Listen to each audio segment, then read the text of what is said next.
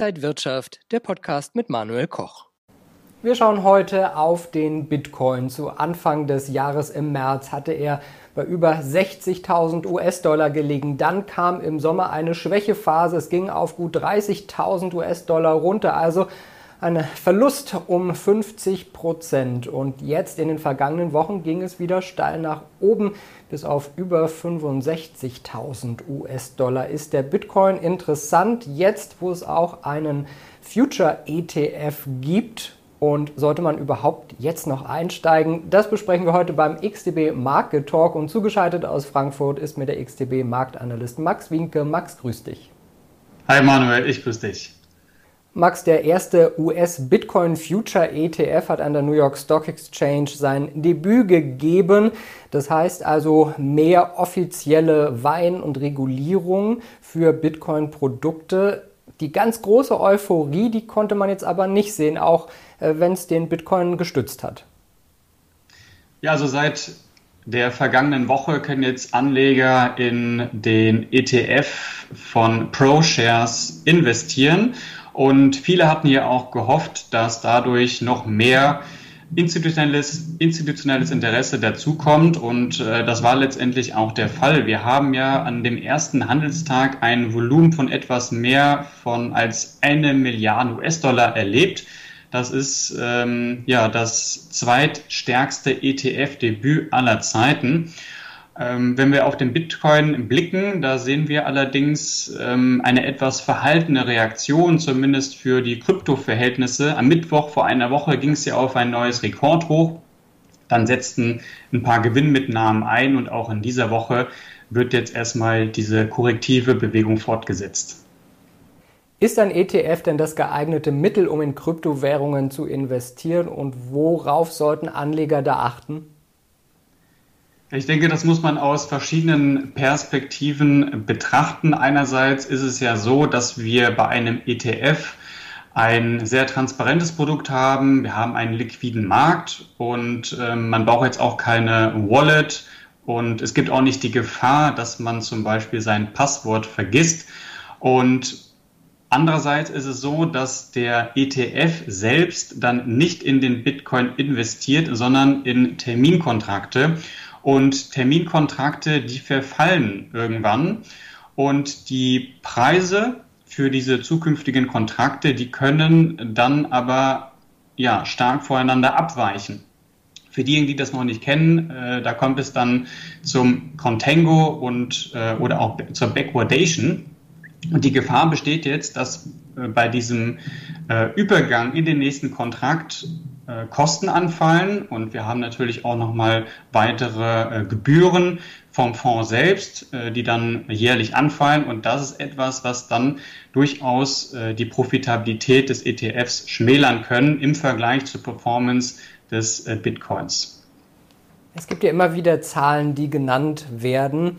Einige Experten sprechen ja sogar davon, dass in den nächsten fünf Jahren der Bitcoin bei einer Million liegen könnte. Ist sowas realistisch?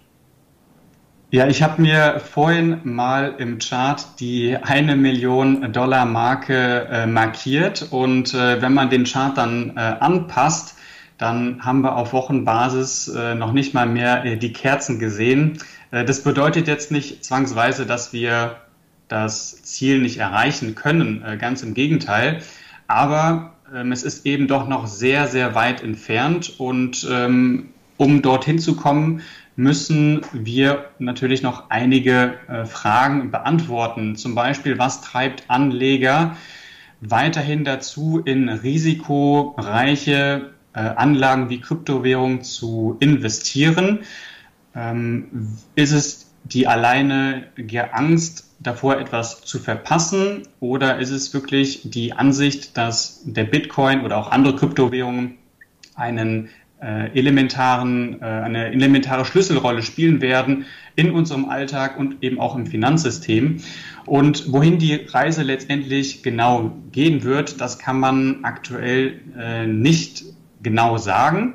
Aber die ETF-Zulassung, die wir jetzt von den äh, US-Aufsichtsbehörden äh, gesehen haben, ist natürlich ein weiterer Schritt in Richtung Akzeptanz. Und da steht auch ganz klar im Gegensatz zu dem, was wir in China sehen, wo die Behörden ja ein Verbot ausgesprochen hatten.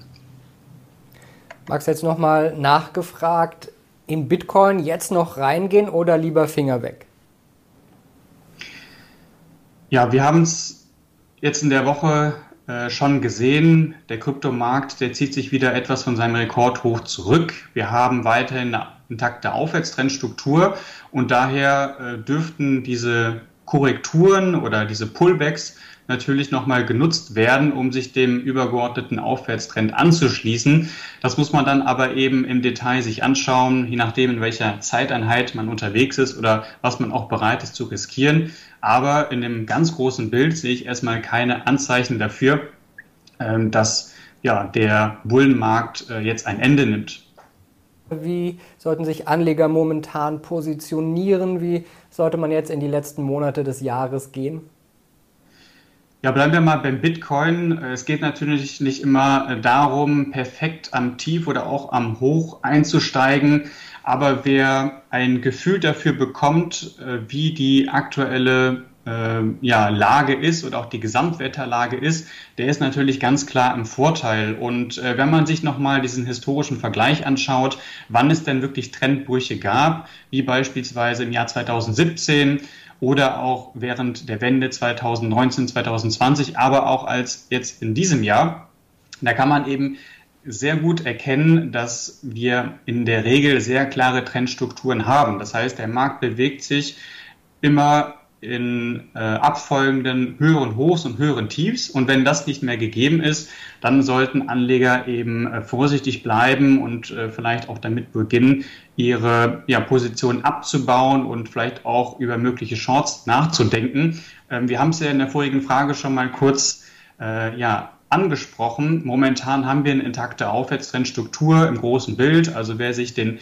Tages- oder auch den Wochenchart anschaut, ähm, man könnte vielleicht meinen, dass es ein Fehlausbruch war jetzt in der vergangenen Woche, aber eine, so ein leichter Fehlausbruch, der muss eben auch nochmal bestätigt werden durch entsprechende Umkehrmuster und das ist eben noch nicht gegeben und daher bin ich eigentlich recht optimistisch, dass wir in den kommenden Wochen und auch vielleicht in den kommenden Monaten nochmal weitere Rekordstände sehen sagt der XTB-Marktanalyst Max Winke zugeschaltet aus Frankfurt. Max, vielen Dank für diesen Input zum Bitcoin. Sehr gerne, Manuel. Und Ihnen und euch, liebe Zuschauer, vielen Dank fürs Interesse. Das war der XTB Market Talk für diese Woche. Mehr Infos gibt es noch auf xtb.com. Bleiben Sie gesund und munter. Alles Gute. Bis zum nächsten Mal. Und wenn euch diese Sendung gefallen hat, dann abonniert gerne den Podcast von Inside Wirtschaft und gebt uns ein Like.